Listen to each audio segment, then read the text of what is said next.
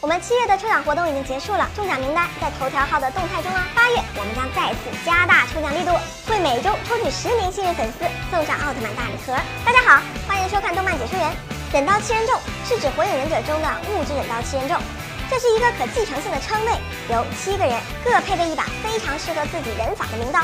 他们原本专门为水之国雾隐村完成一些高难度的任务，但后来大多成为叛人。在第四次忍界大战中，被药师兜以秽土转生召唤。这七把忍刀分别是断刀、斩首大刀，能够吸收敌人血液中的铁，自我再生，并且进行吸取血液恢复体力的刀刃；大刀绞击，能吸收敌人的查克拉，并能与主人合体的刀刃；长刀缝针，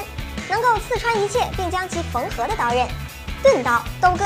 能够击溃一切防御的刀刃，爆刀飞沫能够与爆炸完美结合的刀刃，雷刀牙带着雷电的最快刀刃，双刀平叠由两把对称的刀上下拼成一把的刀，可以放射出气态的能量光球，并且是还可以使刀身变大的刀刃。在最新的《博人传》中，这七把刀得以再次现身，因为对稳健派的长十郎十分憎恨，而希望颠覆村子的水之国木影村新生代忍者干氏师成真。在利用水影的亲信狗菊神乐之后而获得，可惜他和他所带领的新七人众实力实在是不咋地。以七打一的情况下给长侍郎那是一顿虐，可神器在手又以多欺少的情况下都打不死水影。你说我说你们七个是太弱呢，还是长侍郎太水呢？不管怎么说，这七把刀得以再现的画面还是非常令人激动的。